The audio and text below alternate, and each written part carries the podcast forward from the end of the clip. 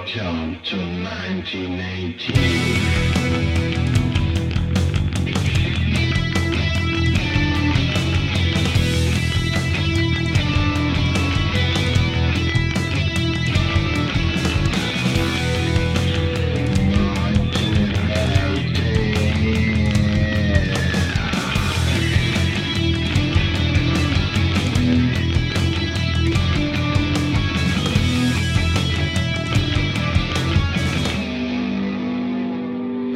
Hallo und herzlich willkommen zu einer neuen Ausgabe von Antenne Baldrian und wir begeben uns das mal wieder ins Jahr 1918.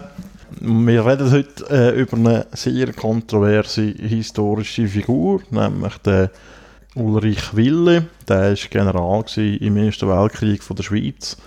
Und in der Schweiz ist das noch ein spezieller Posten, weil es den General äh, nur zur Kriegszeiten gibt. Der Wille ist am 3. August 1914, also wenige Tage äh, nach dem offiziellen Ausbruch vom Ersten Weltkrieg, vom Parlament in das Amt gewählt worden. Ähm, er war äh, einer von vier Generälen, die die Schweiz je gehabt hat, also der moderne Bundesstaat Schweiz. Der erste war der ähm, Guillaume Henri Dufour während dem Sonderbundskrieg 1847 und der ist während dem Neuenburger Handel äh, 1856 noch einmal zum General gewählt worden. Das war so ein Konflikt um Neuenburg mit Preußen, wo es gegenseitig Mobilwachung geht und so, aber es ist dann nie zum äh, Krieg gekommen. Mhm. Dann äh, ist der zweite General, das ist der Hans Herzog gewesen. Der ist während dem Deutsch-Französischen Krieg äh, von 78, 71 von der Bundesversammlung gewählt worden. Ähm, dort hat es auch eine Grenzbesetzung gegeben von der Schweizer Armee. Dort, äh, vielleicht Stichwort Bourbaki-Armee ist noch etwas, was man aus dieser Zeit kennt. Und der, der dritte war der Ulrich Willer im Ersten Weltkrieg und der vierte und bisher letzte General von der Schweiz ist der Henri Guizot im Zweiten Weltkrieg. Also man sollte eigentlich seit äh, über 70 Jahren keinen General mehr geben. Ja, Dafür gibt es jetzt den Chef der Armee. den hat es vorher nicht gegeben, oder was? Den gibt es glaube ich erst seit den 90er Jahren, ja. Aha. ja mit der Armee 2000 oder wie das geheißen hat. Seitdem gibt es den Chef der Armee. Ja eben, der Ulrich Wille, unser General im Ersten Weltkrieg. Ähm, woher kommt der? Was hat der wollen? Ich mache ein paar biografische Daten zu dem. Der ist 1848 in Hamburg geboren. Oh. Das ist schon mal äh, ein wichtiges Detail. ähm, sein Vater war Journalist, gewesen. François Wille hat der geheißen. Der stammt aus dem Kanton Neuenburg. Aber eben, das hat so äh, eine spezielle Beziehung mit Preußen. Also Neuenburg war lange Teil von Preußen und so. Und der war eben ein Deutsch, gewesen, der dort ähm, aufgewachsen ist. Und seine Mutter war Schriftstellerin, gewesen, äh, Elisa Wille. Also ein sehr gut bürgerliches Haus. Ähm, das sind Liberale gewesen ähm, wo dann nach der gescheiterten Revolution in Deutschland 1848, wo eben der Ulrich geboren ist, dann gleich mal in die Schweiz äh, übergesiedelt sind, nämlich äh, 1851. Dann hat die Familie das, das äh, berühmt-berüchtigte Gut Maria Feld in Meilen gekauft. Der Ulrich hat äh, 1865 angefangen Recht studieren in Zürich, Halle und Heidelberg und in Heidelberg hat er äh, 1869 auch promoviert. Also wenn man jetzt äh, so ein bisschen Daten anschaut, die er pro promoviert hat, ist er 21 gewesen. Also das ist früher, früher haben wir noch schneller gegangen als heute. 21. Ja. Gut, Studiengänge sind auch so ein bisschen kürzer gewesen, oder? ja genau. Mhm. Also er mit 17 auf Studieren und mit 21 hat er promoviert. Ein Macher. Der Macher, ja. Genau. Ähm, er hat eine militärische Ausbildung gehabt. Die erste so richtige Erfahrung hat er dann bei dem deutsch-französischen Krieg gemacht, 78, 71, wo er als äh, äh, Leutnant an dieser Grenzbesetzung teilgenommen hat. Und er hat äh, sich anschließend entschlossen, eine militärische Laufbahn einzuschlagen. Er hat äh, eine Artillerie- und Ingenieurschule in Berlin besucht. Ähm, das ist ja, also im 19. Jahrhundert ist das eh speziell gewesen, dass es äh, so Nationalitäten in, A- in Armeen sind, nicht so mega wichtig gewesen. Es hat, glaube der Ulrich Ochsenbein, das ist einer der Gründer von der Schweiz, der hat später noch äh, in der französischen Armee gedient. Mhm. Okay. Also heute redet man ja schon darüber, dass man Doppelbürger nicht mehr in die Armee aufnehmen oder so. Mhm. Wenn sie wieder mal den Doppeladler zeigen. Also in Äh, die Nazi oder in die Armee? In der Armee ja, gibt es die Debatten an. Ah, Und äh, ja, das ist dort, äh, noch, also eben gerade so mit Frankreich hat es dort äh, oft so einen Austausch gegeben und eben auch mit Deutschland offenbar. mhm. Eben, und er hat in Berlin hat er dort so eine Ausbildung gehabt. Er ist dann 1872 Instruktor geworden in Thun. Das ist ja heute noch eine wichtige Stadt für die Schweizer Armee. Und eben seine Zeit in Berlin, die hat ihn äh, so prägt, dass er angefangen hat, so Artikel in Militärzeitschriften ähm, für eine Ausrichtung von der Armeeausbildung nach äh, preußischem Vorbild zu werben. Ähm, das ist eben so vor allem um den Drill gegangen, so Erziehungsdrill.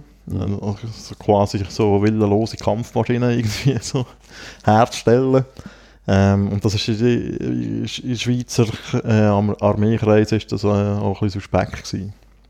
Also sind da, ich habe das, also das hört man immer wieder, also der deutsche Militarismus und Mhm. eben da der preußische äh, Militärwahn oder der Militärstolz. Mhm. Ähm, also eben, der ist wirklich, also die, die, also wie die Armee anscheinend intern auch funktioniert hat, das ist an irgendwie wie einzigartig gewesen. Ja, Oder ist es mehr, also geht es mehr so ein bisschen um den, um den Mythos, den man auch gegen raus portiert. Ja, aber der Mythos ist, das ist ein gutes Stichwort. Und nach dem deutsch-französischen Krieg, wo ja die Deutschen gewonnen haben, Mhm. äh, unter preußischer äh, Führung. Und das Deutsche Reich ist, äh, ist dann im Anschluss gegründet worden, auch unter preußischer Führung sozusagen. Mhm. Ähm, da hat eigentlich die preußische Armee als die beste Armee von der Welt gegolten, Mhm. äh, noch die, zu dieser Zeit, ja. Und sie ist aber schon ein bisschen legendär, sie ist schon noch vom Friedrich der Große her und so, oder? Das Soldatentum in, in Preußen, das ist immer schon, das ist eigentlich eine militarisierte Gesellschaft gewesen, Mhm. das Preußen. Ähm, eben, er hat, äh, er ist journalistisch äh, aktiv geworden, er hat 1880 sogar äh, eine Zeitung gekauft, nämlich die Zeitschrift für Ar Artillerie und Genie. Und die hat er dann für die Kampagne weit gebraucht. Ja. Dann gehen wir ins Jahr 1885, da ist der Ulrich Wille Oberst geworden. Dann 1892, die erste richtig grosse Beförderung, ist er äh, Waffenchef von der Kavallerie, geworden. Also er hat da eine schöne Karriere gemacht in der Armee. Und so in den 1890er Jahren ist auch so ein Richtungsstreit ausgebrochen ähm, um eben die Armeeausbildung. Also eben, er hat sich vorher ein bisschen angezogen und so, aber dort ist es wirklich so ein bisschen offen ausgebrochen. Und es ist eben äh, um die Frage gegangen, wie weit eben die Soldatenausbildung nach dem, äh, dem preußischen Vorbild soll folgen Es hat also zwei Strömungen gegeben, nämlich die neue Richtung äh, um eben den Ulrich Wille, der sich äh, für die preußische äh, Ausbildung eingesetzt hat. Und dann hat es noch die nationale Richtung gegeben. Die haben so auf die sogenannte Felddienstausbildung gesetzt. Also das eine ist mehr so ein bisschen äh, das Willenlose und das andere, glaube ich, so ein bisschen mehr äh, das Praktische. Mhm. Also so verstehe ich das auf jeden Fall. Es wird nie genauer beschrieben. Okay. Ähm, äh, aber was beschrieben wird, ist, es ist auch darum gegangen, so ein bisschen um äh, die Selektion der Offiziere. In Preußen hat es noch den Adel gegeben und so, und das war die Herkunft wichtig, dass du überhaupt kannst, können in einen Offiziersrang reinkommen Und in der Schweiz halt eben nicht. Mhm. Also logischerweise sind es dort auch so ähnlich die Bilder der Leute gewesen. Aber eben die nationale Richtung, die sich so ein bisschen äh, gegen die Willenströmung eingesetzt hat, dann ist es eigentlich wichtig gewesen, dass es äh, ein möglichst breites soziales Spektrum auch im Offiziersrang gibt. Äh, auch gerade wegen dem Zusammenhalt von der Truppen und auch vom Zusammenhalt von der Landesteile etc. Mhm. Eben das äh, Faible für das preußische Militär hat der Wille dann so ein bisschen äh, suspekt gemacht äh, in militärischen Kreisen. Er hat auch Anhänger gehabt. Ähm, die Kontroverse die haben sich so geschaukelt, dass äh, der Wille 1896 als Waffenchef der Kavallerie entlassen worden ist. Und er hat probiert, in die Politik einzusteigen und hat aber erfolglos für den Nationalrat und den Zürcher Stadtrat kandidiert. Dann schon 1900, also vier Jahre nach seiner Entlassung, ist er wieder äh, reaktiviert worden als Milizdivisionär. Und 1901 hat er ein wichtiges äh, journalistisches Amt übernommen. Ähm, da ist er äh, Chefredakteur, wor- Chefredakteur geworden von der Allgemeinen Schweizerischen Militärzeitschrift. Äh, das, Wer kennt sie nicht? das ist äh, so, wie sagt man dem, das Leitmedium unter den Grünen. Männlich. Aha, ja. Und auch bei dieser Funktion hat er dann seinen äh, Kampf für die, äh, von den Gegnern äh, sogenannte Verpreußung der Armee äh, wieder aufgenommen und hat äh, schließlich auch mit dem Erfolg gehabt. Es hat ein äh, sogenanntes Militärorganisationsgesetz gegeben, 1907. Und dort haben sich eigentlich so seine Vorstellungen von der Armeeführung und Ausbildung äh, weit, weitestgehend durchgesetzt in dem Gesetz. Ähm, der Will ist wieder befördert worden, ist äh, Kommandant geworden vom 3. Armeekorps. Ähm, das hat noch einen speziellen Bezug zum Preußentum, weil die haben das sogenannte Kaisermanöver durchgeführt in der Ostschweiz, wo 1912 der Kaiser Wilhelm II. die Schweiz besucht hat. Das war, äh, glaube ich, ein riesiges Spektakel gewesen, mhm. mit äh, 10'000 Armeeangehörigen im Einsatz und 100'000 Besucher oder so. Also unvorstellbar. Ja, von dem habe ich auch mal gelesen. Ja, das war ein Riesenwäsch. Ja, der Kaiserbesuch, da früher sogar in der Primarschule haben wir Texte über das gelesen. Das war so ein mega Ereignis. Immer noch stolz. Äh, als der Kaiser kam. Ja. Genau, dann äh, sind wir schon im 1914. Ähm, da müssen wir äh, nicht mehr viel erklären. Der Krieg bricht aus, wie wir das schon ein paar Mal gehört haben in dieser Serie hier. Und das hat auch bedeutet, dass die Schweiz einen General haben Und das war ein ziemlich äh, schwieriges Prozedere, gewesen, die Generalswahl, anders als vorher und nachher vor allem. Also ich glaube, beim äh, Giso ist das ziemlich reibungslos über die Bühne gegangen. Da ist man sich äh, schnell mal einig gewesen. Also es ist eben so, dass die äh, Bundesversammlung muss den wählen. Der General, also National- und Ständerat, so wie bei der Bundesrat auch. Die Bundesrat machen eigentlich Vorschläge. Mhm. Und äh, der Bundesrat Arthur Hoffmann, der zuständig war, den kennen wir auch schon aus der sogenannten Grimm-Hoffmann-Affäre. Ähm, der hat eben den Wille wollen durchsetzen hat es aber äh, offenbar versäumt, das irgendwie super vorzubereiten. Und so ist es zu dieser chaotischen Wahl gekommen. Jetzt hat es noch recht viele so spontane Richtungswechsel gegeben, oder? Ja, also es hat eigentlich zwei Kandidaten gegeben. Eben der Ulrich Wille, der vom Bundesrat favorisiert war. Mhm. Und äh, Theophil von Sprecher. Der ist eigentlich mehr so von den Parteien favorisiert worden. Und ist darum mal klarer Favorit gewesen. Eben, gegen Wille hat es Vorbehalt gegeben, vor allem wegen seiner deutschen Herkunft. Und er hat auch als äh, Antidemokrat gegolten eigentlich. Und das haben halt vor allem auch die Sozialdemokraten halt sehr ungern gesehen. Mhm. Der Hoffmann hat übrigens auch deutsche Herkunft. Das hat die beiden so ein bisschen verbunden offenbar. Dann hat man sich getroffen dort am 3. August in dem Bundeshaus in Bern. Und noch bevor die Sitzung angefangen hat, hat so eine parlamentarische Delegation aus der Romandie äh, beim einzigen Romo im Bundesrat vorgesprochen. Das war der Gami Dekopé, der ist äh, auch gerade noch für das Militär zuständig gewesen. Ähm, und die haben äh, ihre Bedenken zum Ausdruck gebracht gegen Wille. Ähm, der besitzt das Vertrauen von der Romandie nicht und äh, beherrscht nicht einmal eine Landessprache. Das ist nämlich noch lustig, weil der Wille hat eigentlich immer Hochdeutsch geredet, auch privat. Er hat weder Schweizerdeutsch können, noch Französisch, Italienisch oder Rätoromanisch. Ähm, eben, es ist auch noch speziell halt so, dass es wirklich nur einen äh, welschen Bundesrat gegeben hat.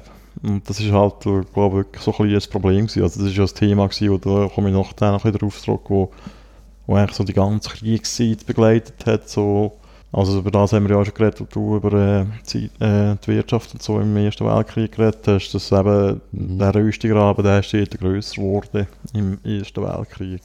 Genau. Dann, äh, es hat also lustige Argumente gegeben. Der Bundesrat Hoffmann hat vor der Bundesversammlung für den Wille geworben und hat gesagt, wenn der gewählt werde, dann würde Deutschland äh, die Anerkennung von der schweizerischen Neutralität garantieren. also, es ist so ein bisschen, ja, ein bisschen fishy. Mhm. Ähm, da hat es Protest im Parlament und äh, es ist, äh, der Hoffmann hat eben geplant, das eigentlich so schnell durchzuziehen. Und das ist äh, gescheitert, die Sitzung ist unterbrochen worden und äh, die Fraktionen haben sich äh, zurückgezogen zu Beratungen und so und ist das Ganze hin und her gegangen. Eigentlich so den ganzen Tag. Die drei grossen Fraktionen, eben die Freisinnigen, die katholisch-konservativen und die Sozialdemokraten, die haben sich dann klar für einen Sprecher äh, ausgesprochen, also für den Gegenkandidat. Äh, aber es ist gleich nicht zur Wahl gekommen. Es ist ein anderes Traktandum mit äh, Neutralität-Ausrufung so, oder Bevollmächtigung vom Bundesrat, irgendwie so etwas. Das ist dann vorgezogen worden vom Bundesrat, damit man die Wahl noch ein bisschen hinten rausschieben vom General. Aber es hat sich abzeichnet, dass das äh, nicht wird funktionieren der von Sprecher, der ist schon auf seine Wahl vorbereitet worden. Dem ist schon so der Eid zugestellt worden vom äh, Parlamentspräsidenten. Der hat auch schon ein Telegramm bekommen und so. Und äh, ist der, der Wille, der ist in einem Hotelzimmer in Bern. Mhm. Und da hat irgendwann mal gemerkt, dass eben die Taktik von seinem Buddy Hoffmann äh, wird scheitern. Und er hat das Heft selber in die Hand genommen und hat sich äh, von seinem Hotel äh, zum Wohnsitz vom, von Sprecher fahren lassen, der in Bern war. Und dort, äh, so habe ich das gelesen im NZZ-Artikel, äh, äh, sei er auf einen Fondsprecher getroffen, der schon seinen Eid äh, aus, auswendig gelernt hat. Und äh, dann hat der Wille dort ähm, mit ihm reden und dann hat er sich so, er so ein komisches Argument gebracht, wie er seinen äh, Kind und so und seiner Frau nicht mit den Augen schauen, wenn er jetzt nicht General werde und das sei äh, sein einziges Lebensziel und bla bla bla. Also auf der einen Seite so ein bisschen, äh, wie soll man dem sagen, Auf ein drücken. bisschen auf die Tränendrüse gedrückt, genau. Aber äh, er hat ihm gleichzeitig auch gedroht. Nämlich mit einer Pressekampagne gegen Fondsprecher, äh, wenn der würde, äh, die Wahl annehmen oder überhaupt zur Wahl antreten. Weil er war immer noch Chefredakteur von dem, wie hat es schon wieder geheißen? Äh, allgemein schweizerischen Militärzeitung. Ja, so etwas, ja genau. Und äh, der Fondsprecher soll auf das aber der, äh, zu seiner Frau gesagt haben, wir wollen in diesem schweren Moment nicht dem Vaterland ein solches Schauspiel bieten. Aha. Also er hat also quasi Größe gezeigt und äh, denke, es gibt besser, äh, größere Aufgaben. genau. Ähm, aber äh, also es war auch so, gewesen, dass der Fondsprecher, der ist dann wirklich ins Parlament gegangen und hat am 7. Uhr am Abend den Verzicht auf Kandidatur bekannt gegeben. Ähm, und dann ist der Wille dann gewählt worden, weil es gar keinen Kandidat mehr gegeben hat. Aber der Fondsprecher, der ist der Generalstabschef geworden, also eigentlich das Nummer 2. Mhm.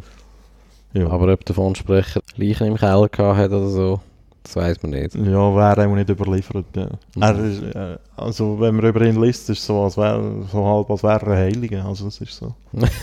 überall anerkannt und so, über alle Grenzen hinweg, auch bei den Welschen und so und so Mhm. Sachen. Okay. Und das war, glaube ich, ein Bündner gewesen oder so, ja. Ja, dann äh, der Wille ist der General und der Krieg so als solches, so militärtaktisch und operativ strategisch, ist äh, nicht eine grosse Herausforderung für ihn. Äh, der Grenzschutz halt. Ähm, aber der, der Wille, der ist so, äh, das ist eigentlich so die Symbolfigur für äh, eben die äh, Spannungen, die entstanden sind im Krieg zwischen der Deutschen und der Westschweiz. Die Deutschen sind eben eher deutschfreundlich gewesen, die Welschen eher frankreichfreundlich. Und der Willi als äh, gebürtiger Deutscher und eben Bewunderer von dieser preußischen Armee ist eine spezielle Reizfigur gewesen für viele Romans. Mhm. Ähm, es hat in dieser Zeit aber auch grössere und kleinere Skandale gegeben. Seid ihr die sogenannte oberste Affären etwas? Oh ja. Oh ja. Dort haben zwei, Namen weiß ich nicht. Ähm, aber zwei Obersten haben äh, irgendwie kriegswichtige Informationen Mhm. per was? Per, per Velo oder per Das weiss. Pferd? Ich weiß auch nicht. Irgendwie in den Deutschen oder einfach in der, in der Achsenmächte zukommen lassen. Genau. Also es ist noch lustig. Ich habe gelesen, dass äh, ein Mitarbeiter vom äh, Nachrichtendienst, ein Roman, ähm, der hat so ein bisschen als so, eben so Genie geholt bei so, bei so Dechiffrieren von so kodierten ähm, Nachrichten. Und der hat irgendwann gemerkt, dass äh, also vor allem russische Nachrichten mit Bezug zu deutschen Militäraktivitäten muss äh, dechiffrieren. Und hat sich irgendwann mal gefragt, äh, für wer arbeitet das eigentlich? Für die Deutschen, oder? Also muss man dann sagen, eben, es hat ja zwei Fronten gegeben, mehr oder weniger. Also es hat mehrere gegeben, aber jetzt gerade für Deutschland zwei Fronten, eben eine im Osten und eine im Westen. Mhm. Und die im Westen ist ja für die Schweiz also schon ein bisschen wichtiger gewesen als die im Osten. Das ist ein bisschen weiter weg gewesen. und da hat er sich mal gefragt, wieso muss ich da Mhm. die ganze Zeit so äh, deutsch-russisch äh, Bullshit irgendwie Mhm. dechiffrieren. Dem hat der preußische Drill einfach nicht funktioniert. ja, der hat das selber gedacht, ja. der ist dann auch stutzig geworden und hat, äh, hat äh, das Gefühl gehabt, ja, er, er äh, drückt auf die Deutschen dechiffrieren, und was ja eigentlich eine Neutralitätsverletzung wäre. Mhm. Ähm, und er hat daraufhin die Botschafter von Frankreich und Russland informiert über das. Und äh, zwei Chefredaktoren von welschen Zeitungen. Und die Chefredaktoren haben den Bundesrat DKP informiert. Der hat dann beim Willen beschwert. Das ist eigentlich wie ein Whistleblower. Ja, das ist Whistleblower. Aber, aber das ist ja auch nicht ganz äh, also neutral, oder? Wenn du zu den Franzosen Also, äh, und Russen gehst. Ja. Ja, nein, eigentlich auch nicht. Das ist so ein bisschen Aus Ausgleich. ja. Also das ist dann so ein der Alltag auch in der Schweiz. Ja, Mit diesen Sympathien. genau, ja.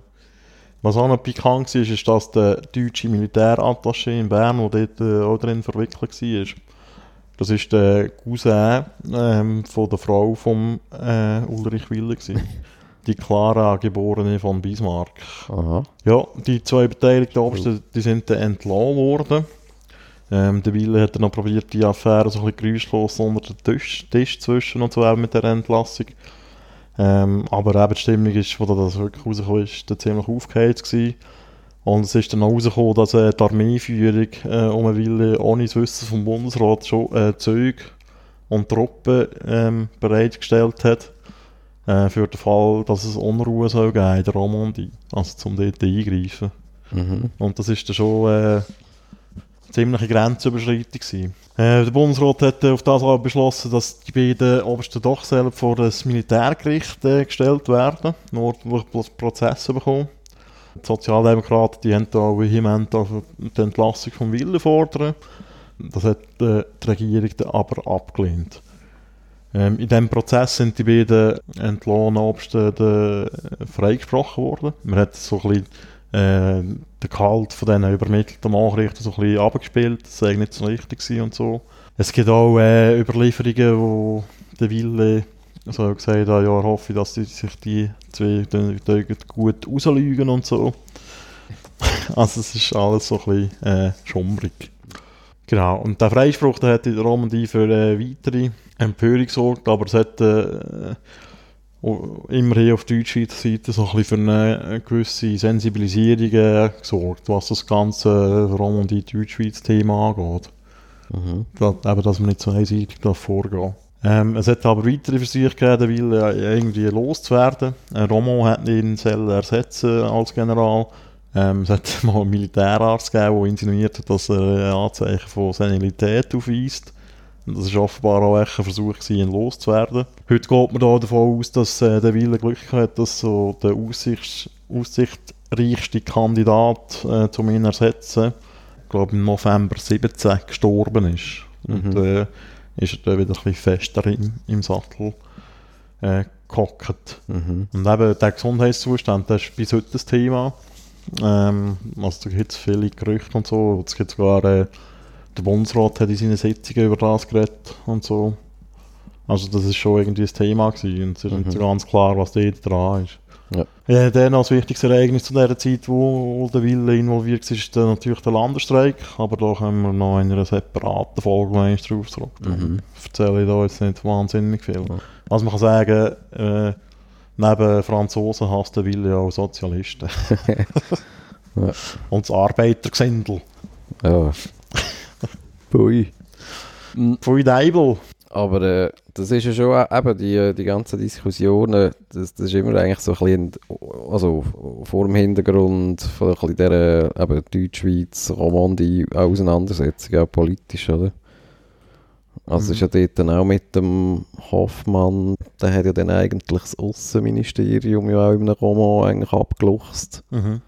Und der hat dann irgendwie, glaube ich, im Verteidigungsministerium da irgendwie abgestellt, wo Mhm. er irgendwie auch nicht viel zu melden hatte. Ja, das war eben der Deckkopie. gewesen, Ja. Mhm. Und dann nachher, also der Hoffmann, der ist ja dort durch den Ding ersetzt worden. Wie heisst er? Der Gustav Adolf, Genau. oder Genfer, Liberalen.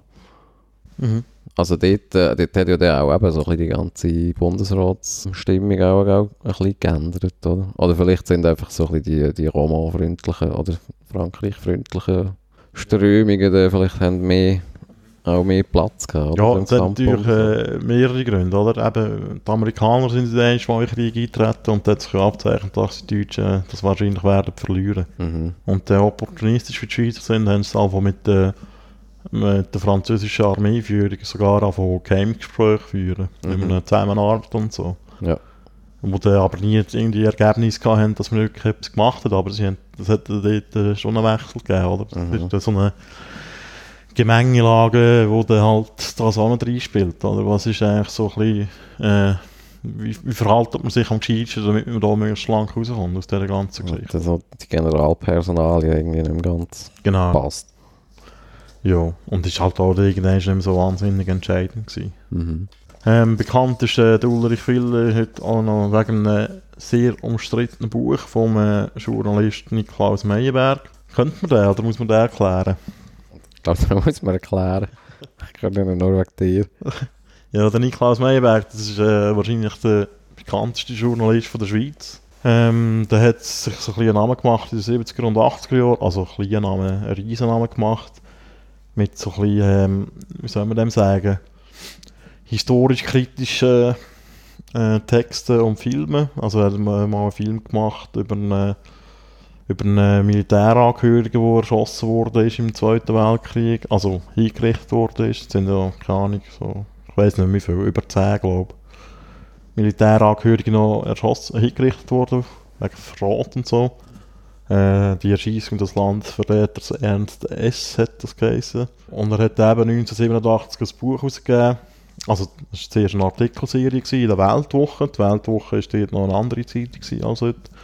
Eher so ein bisschen linksliberal. Und äh, die Artikelserie hat er dann auch zu einem Buch verarbeitet. Das ist so ein, bisschen ein Porträt von der Familie Wille geworden, wo ja, ähm, ja auch im Nachgang vom Ulrich Wille noch eine Rolle gespielt hat, wo du dann noch etwas erzählst. Ähm, und die Familie kommt dort äh, extrem schlecht weg. Vor allem auch der General Wille, wegen eben seiner deutschen Nähe. Und auch eben, wär, also die Grundlage von dem Buch ist eigentlich, dass der Meyerberg sich Zugang verschafft hat zum Briefwechsel zwischen Ulrich Wille und seiner Frau. Also er hat sich so bei einer Ausstellung irgendwie abfotografieren und so. Das ist so ein Thema, das bis heute irgendwie so ein bisschen kontrovers diskutiert wird. Weil die Familie Wille, die hat jetzt, glaube ich, ein riesiges Privatarchiv, wo sie eigentlich nicht öffentlich zugänglich machen. Mhm. Und das ist halt bei einem General, da schon, kannst du schon mal die Frage stellen, was ist so privat und was ist eigentlich öffentlich. Ja. Und der Vorwurf ist so ein bisschen, dass nur äh, Historiker oder äh, ja, generell Leute äh, Zugang bekommen, die in dem Herr Wille, also vor allem eben im General Wille, ein bisschen wohlgesonnen sind, oder? Mhm. Und dass so kritische äh, Betrachtung von dieser Figur nicht wirklich gewünscht ist, auch von der Familie. Auch Ja. jetzt noch. Mhm. Und das ist eben etwas, was der Meyerberg dort auch äh, kritisiert hat. Und das Buch, das ist äh, eingeschlagen wie eine Bombe dort. Also es ist wirklich hat Mhm. Podiumsdiskussionen gegeben, Zeug und Sachen. Aber seine, äh, also seine Art, dort zu der Information zu kommen, das ist nicht ähm, eine Kontroverse da gewesen. Also so Mama, ist das persönlichkeitsrechtsverletzend. Ja, und er hat ja auch, also er, es ist ja nicht äh, ein reines Sachbuch gewesen, oder? Er hat auch das Zeug noch dazu gedichtet und so und hat einfach ab und zu aus diesen Briefen zitiert. Und halt wirklich so polemisch halt, er ist so ein mega Polemiker gewesen. Mhm. Ja, genau. Meyerberg, vielleicht noch zu seiner Person kurz, er ist der wahnsinnig geworden. Also der war so manisch-depressiv gewesen. Er hat äh, auch ein bisschen Verfolgungswahn bekommen und hat sich dann, ich glaube 1993 umgebracht. Mhm. Dazu, also es gibt eigentlich bis heute gibt es keine äh, wirklich brauchbare, kritische, wissenschaftliche Auseinandersetzung mit dem Wille. Also einfach so, so eine saubere mit, Mithilfe von dem Privatarchiv, oder? Mhm. Und das wird auch immer noch sehr problematisch angeschaut. Also dort, es gibt ja irgendwie auch noch so, es gibt doch einen Historiker, der sogar ein Nachkommen ist vom Bilde. Ja, der Alexis Schwarzenbach. Ja, der zeichnet ja nicht nur ein tolles Bild von dieser Familie, oder? Ja, ja. Hat, also und der hat auch zum Beispiel nicht. Aber Also- weißt du auch nicht. Also eine Biografie geschrieben hat er glaube ich nicht, nein. Mhm. Also nicht, dass ich wüsste. Ich habe noch einen Doc gesehen in Teilen vom Schweizer Fernsehen, der Retter. Mhm. Okay, ja, das ist noch schräg, ja, dass das so, äh, ja, irgendwie immer noch so gebunkert wird. Also ist denn das immer noch so eine, so eine gewichtige Familie auch? Also heute, oder? Ja, sie ist halt schon so ein bisschen, soll man sagen, spannend, wenn du sich das 20. Jahrhundert dort anschauen? Mhm. Also nein, ich meine jetzt mehr so, weißt, die, die jetzt leben, äh, also dass das irgendwie, Das dass, war dass, dass wohlhabend. denen so, schon, ja. ja, dass das dann irgendwie so ein Anliegen ist, dann ja, Familien ihre. Ehre. ihre Welt. Ja, Ja, eben, du hast ja noch äh, ein anderes Familienmitglied angeschaut, oder? genau, ja, die Willis, die haben ja ein paar Kinder gehabt, auch ein paar Töchter. aber historisch interessant ist eigentlich der Ulrich Wille Junior, äh, also geboren als Ulrich Sigmund Robert Schorsch Wille. Das ist ein Name wie, wie irgend so Halbadliger. Gut, der ist ja ein Halbadliger auch weg, oder nicht? Wenn man von einem von Bismarck abstammt. Ja, das Problem ist eigentlich, in der Schweiz gibt es keine Ahnung. Ja, muss man den ab ablecken. Aber ja, äh, blaues Blut hat man schon. Auf jeden Fall, ähm, der Wille Junior, der ist äh, 1877 in Thun geboren, wo der Papa auch wegen gross, Instruiert hat. gross instruiert hat auf dem Waffenplatz. ähm, und so ein bisschen also die ganze, oder die, die Halbbiografie, die liest sich so ein bisschen recht ähnlich wie, wie die vom Vater. Ähm, hat auch Jura studiert und promoviert. Hat auch eine Militärkarriere eingeschlagen und äh, ist dann auch Instruktionsoffizier geworden bei der Schweizer Armee. Und also ja, so weit, so gut, ist auch noch nichts auszusetzen dran. Und eigentlich auch wie der Vater oder auch die ganze Familie, glaube ich, äh, hat er sich da durch sehr grosses, äh, oder durch eine grosse Deutschfreundlichkeit ausgewiesen. Ist auch eben schon im Ersten Weltkrieg Deutschland freundlich gewesen und das Ganze ist dann auch noch weitergegangen. Der Vater, äh, bis wann ist der, hat der gelebt? 1825. 25. Äh, 1925. ja, 1925. Ähm, genau, der Junior hat dann schon kurz nach dem Ersten Weltkrieg ähm, Kontakt aufgenommen zu einem sogenannten Adolf Hitler, wo man ja dann im Zweiten Weltkrieg und vorher äh, und auch nachher zu Genüge kennt. Und der Rudolf Hess, das ist schon damals ein enger Wegbegleiter vom Hitler und hat dann auch, also ist einige Mal in Deutschland auch gsi, äh, hat ähm, dort in diesen NSDAP-Kreisen verkehrt ähm, und hat ihn dann auch, ähm, das ist eigentlich so ein bisschen schon eines der Highlights äh, in seiner in seinen ganzen Nazi-Verbindungen 1923 ist äh, der Hitler und auch gemeinsam mit dem Rudolf Hess für einen Vortrag äh, in die Villa Schönberg äh, eingeladen worden. Das ist da der, der Familiensitz von der Willis. Also bis, zu, bis zum Ende von, vom Zweiten Weltkrieg damals gewesen. Hat dafür äh, gesorgt, ähm, dass der Adolf Hitler ein, ein Visum bekommen hat. Ein, glaube ich, ein achttägiges Studienvisum. Was, also ich, we- ich weiß nicht genau, was das ist. Achttägiges Propagandavisum. Mhm. Ähm, hat dann dürfen acht Tage in die Schweiz einreisen und das ist also der Hitler und auch der Hess und eigentlich so die ganzen NSDAP-Grössen, das sind schon damals äh, also Leute gewesen, die auch auf dem Radar sind. Also das hat man erstens wahrgenommen und zweitens auch äh, einigermaßen eng mitverfolgt bei den Behörden und dokumentiert. In der Öffentlichkeit ist es aber nicht eigentlich ein riesen Thema gewesen, also das, die ganze Wille-Connection in dem Sinn.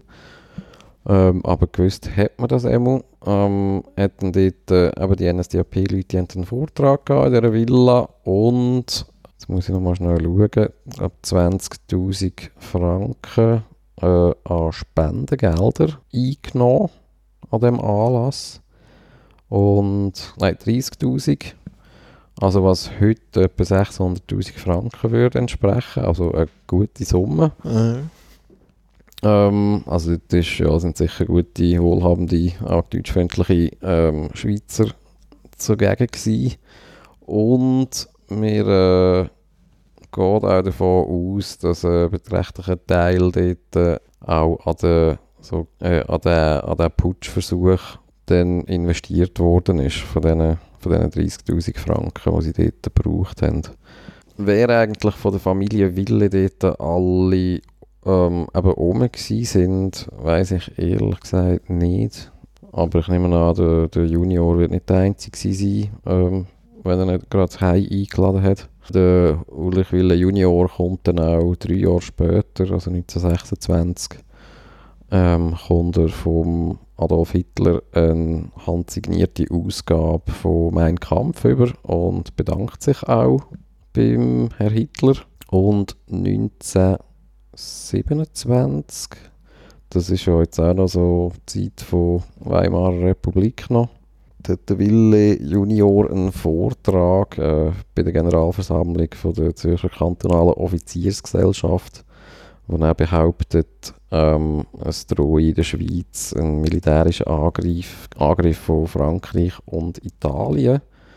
Und im gleichen Vortrag ähm, kritisiert er auch erstens den Völkerbund und äh, das Hager Schiedsgericht als uneidgenössisch, äh, was dann auch grosse Wellen schlägt und bis, zu, bis zum Bundespräsident ähm, gelingt oder gelangt, ähm, wo dann auch der Bundespräsident eigentlich muss eine Rüge aussprechen ähm, Also nicht unbedingt wegen, der, wegen dem Angriffs, äh, wegen dieser Angriffstheorie, das ist irgendwie ein rein technisches Ding. Aber äh, das Völkerbund und das Hager Tribunal ablehnen als uneidgenössisch sind äh, schon eher äh, härter Tubak. Dann äh, springen wir weiter ähm, ins Jahr 1933. Das, äh, das haben wir schon in der letzten Sendung äh, gehabt, dass das noch ein wichtiges Jahr ist. Das ist ja die sogenannte Machtergreifung ähm, vom Hitler in Deutschland.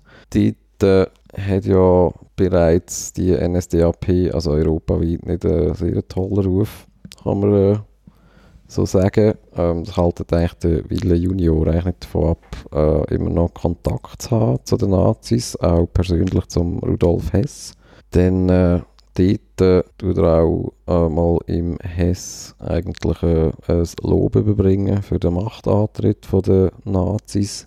Und dann äh, 1934, wo die Nazis auch schon in, äh, an der Macht sind, reist äh, der Wille Junior auch auf München. Ist zum Mittag mit dem Rudolf Hess, äh, Adolf Hitler kommt auch noch zum Tee nach dem Essen. Und äh, es sind äh, anscheinend äh, jenste Nazi-Grössen äh, total begeistert von dem Schweizer Offizier. Okay. Und äh, also was glaube ich auf Gegenseitigkeit beruht. Genau, das ist eigentlich immer noch damals in der Öffentlichkeit nicht ein riesiges Thema, weil ähm, der Wille Junior, aber wie ja du schon äh, vorher erläutert hast, das ist eine Familie mit halt deutschen Familienbanden. Ähm, und dort äh, hat er eigentlich auch seine Deutschlandreisen äh, jeweils auch so können erklären, dass er halt ja, vielleicht Familienmitglieder besucht. Cousin Rudolf. so etwas. Genau. Dann, äh, aber im gleichen Jahr, also auch 1934, ähm, erfahrt dann aber die Presse von diesen engen Kontakt äh, vom Wilde Junior zu den, zu diesen Nazi-Grössen. Und äh, es gibt ja mehrere Parlamentarier, die seine sofortige Entlassung aus der Armee fordern. Da kommt dann äh, auch noch wieder ein Bundesrat ins Spiel, der, äh, der Bundesrat Rudolf Minger. Ähm, sie ist Zeichen erster Bundesrat von der BGB, wo heutzutage SVP heißt. Äh, auch der erste Bauer, glaube ich, im Bundesrat. Auch äh, noch, eigentlich noch eine wichtige Persönlichkeit. Ja, der war schon verdammt lang Bundesrat, gewesen, oder? Mhm. Äh, hätte müssen im Parlament Stellung nehmen äh, zu diesen zu diesen Kontakt vom, vom Wille Junior und kann dann eigentlich so den, äh, den Rausschmiss aus der Armee vom Wille knapp verhindern. Wieso wollte er das verhindern? Ja, das... Ist der auch deutschfreundlich? Ja, ich weiß nicht, was da alles hinter den, hinter den Kulissen abgegangen Ist der noch nicht mit fremden Fakten und so? Fremde Richter. Das war auch noch nicht so ein riesiges Thema. Gewesen. Ähm, aber ja, es wird auch, eben der Wille Junior wird ein bisschen äh, nicht ganz ein, ähm, oder eine streitbare Person, kann man sagen. Ähm, auch so unter der ganzen ähm, französisch sprechenden Offiziersgesellschaft oder einfach allen französisch sprechenden Offizier sieht man eigentlich den Wille als sehr äh, deutschfreundlichen, gefährlichen äh, Typ an. Ist er ja auch gewesen, wenn er mit dem Hitler zu Mittagessen Oder Kaffee trinken nach dem Mittagessen. Aha, ja, ja.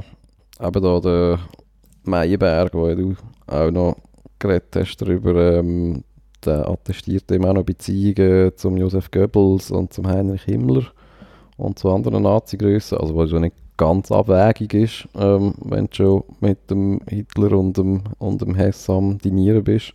Auf jeden Fall äh, kann dann eigentlich der Himmler Junior eigentlich seine militärische Karriere ähm, gleich weiterverfolgen. Ähm, ja, ich nehme an, der Einfluss von seinem Vater oder die Rolle vom Vater im Ersten Weltkrieg ist da sicher auch nicht ganz äh, un oder äh, ist sicher auch noch maßgebend. Aber äh, er ist also aber viel, sagen wir, wie sagt man, also viel vorsichtiger in seiner Deutschfreundlichkeit äh, wird er eigentlich nicht. Äh, 1940, dort ist eigentlich der Krieg schon am Toben. Dort drängt er auch einen anderen Bundesrat, den Ernst Wetter, äh, dazu, die Führer von der Nationalen Bewegung Schweiz äh, im Bundeshaus zu empfangen. Ähm, das war eine Bewegung, die äh, zu den Schweizer Frontisten gehört hat. Das sind, äh, ähm, ja, gut, pauschal kann man eigentlich sagen, Schweizer Nazis gewesen.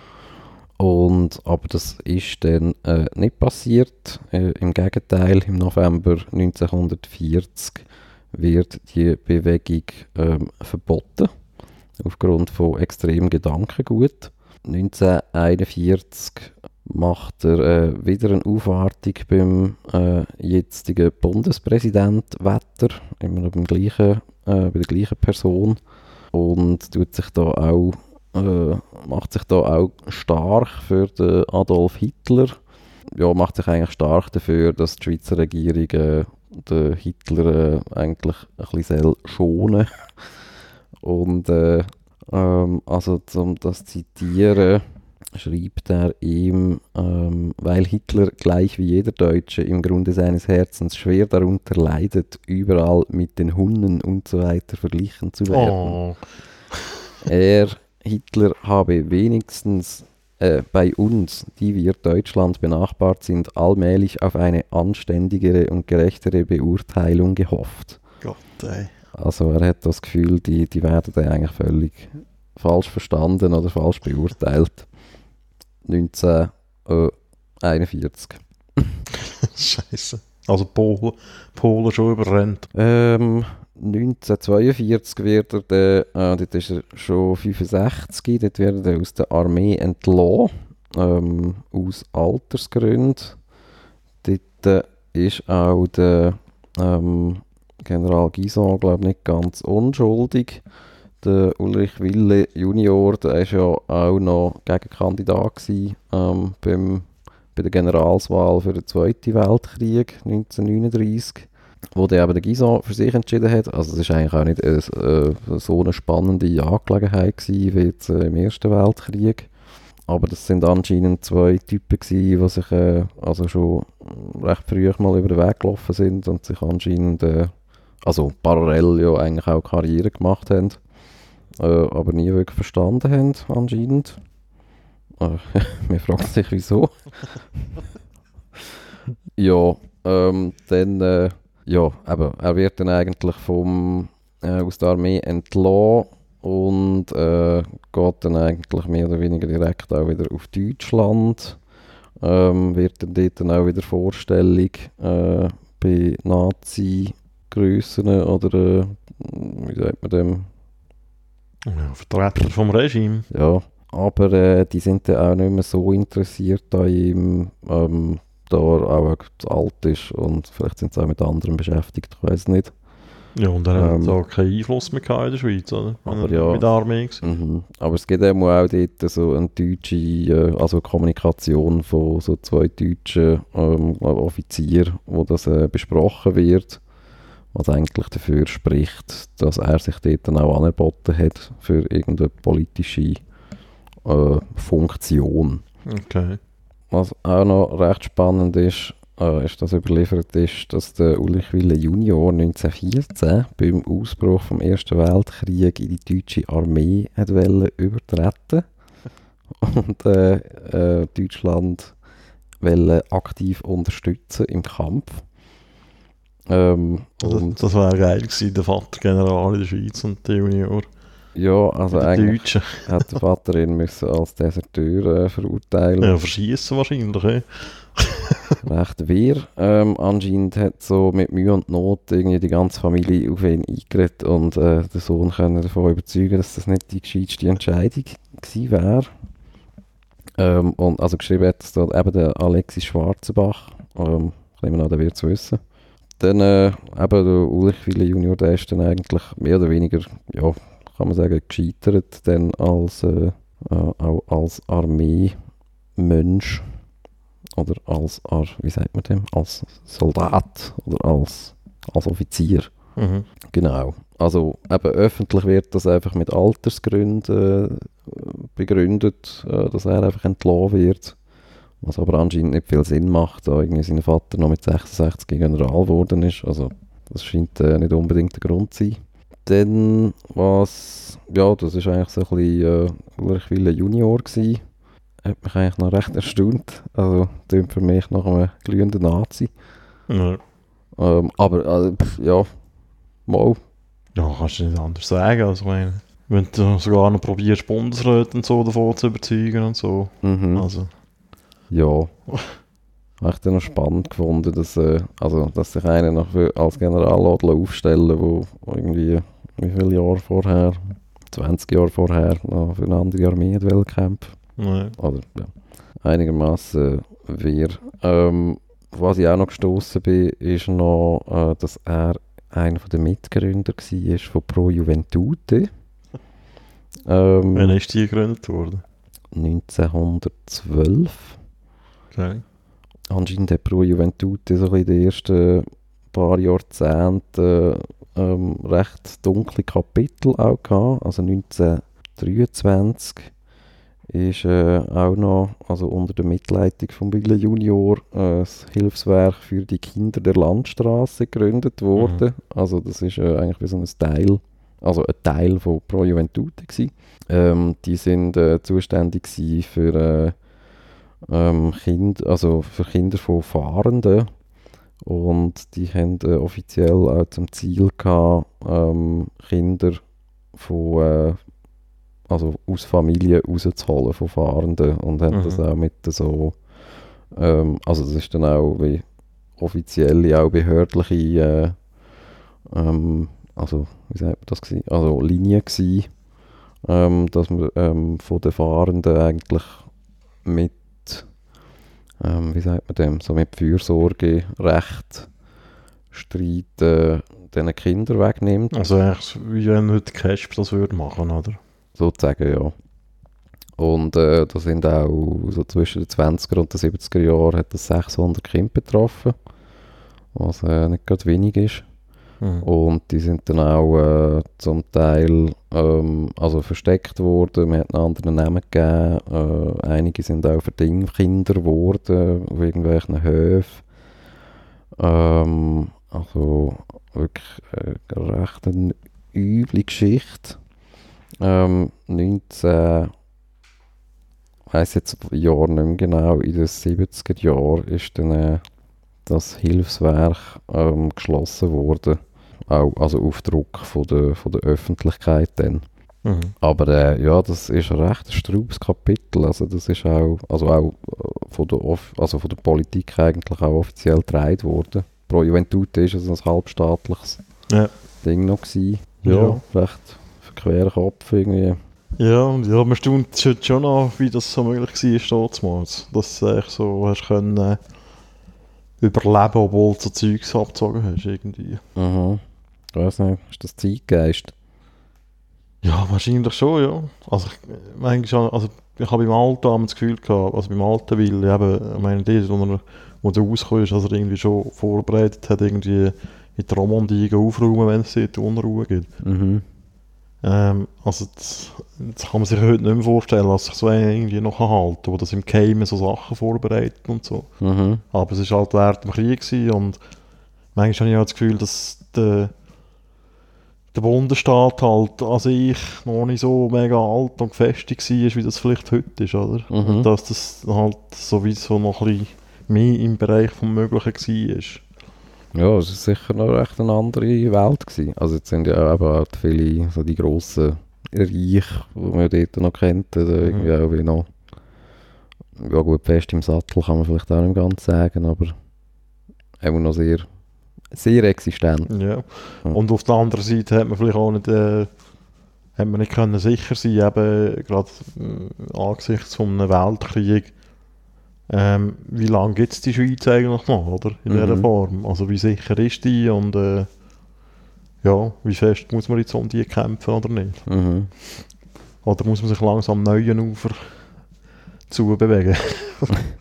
Ja. Ja, ich habe auch noch irgendwie da mal bei einem Artikel, also auch über den alten Wille irgendwie ähm, dann gelesen, dass es, ich meine, der wird ja auch nicht wirklich, äh, aber es gibt ja eigentlich, also du hast gesagt, es gibt eigentlich, also es ist wie nicht möglich, äh, den so richtig zu erfassen oder irgendwie historisch, ohne, also wenn man weiß, ja, dass halt halt das, was er öffentlich hat, natürlich schon. ja, das schon, ja. Aber wieso, wenn man weiß, da ist einfach noch sehr viel rum, wo, Mhm. wo, wo man halt äh, nicht sieht.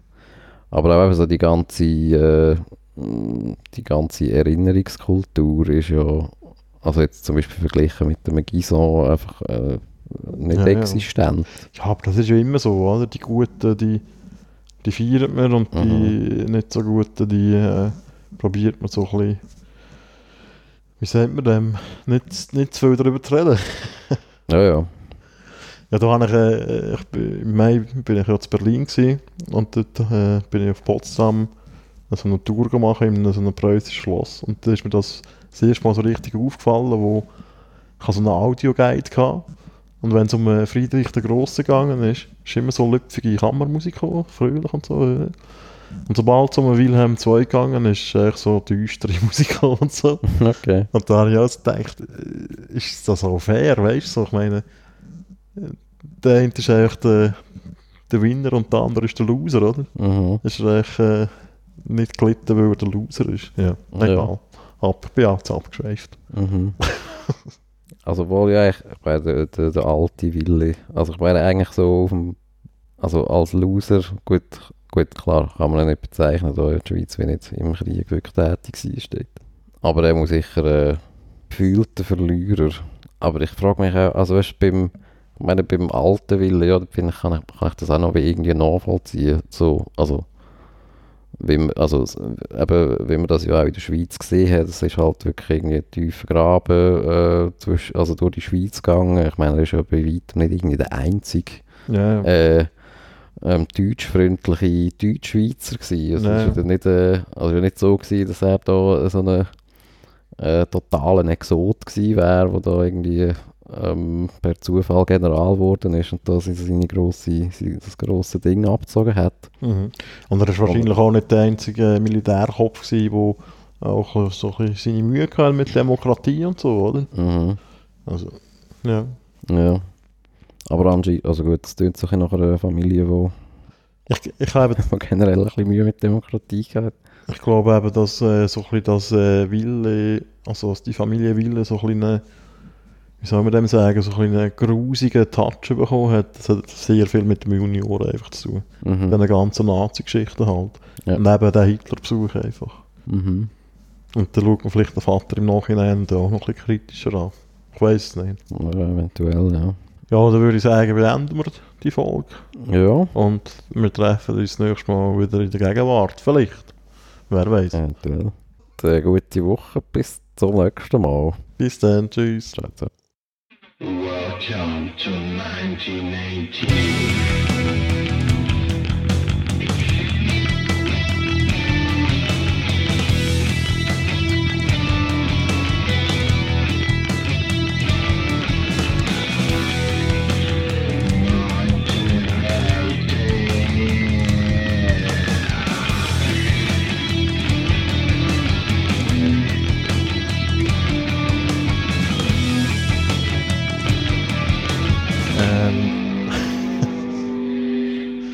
Claudio. ja, grüezi, grüezi.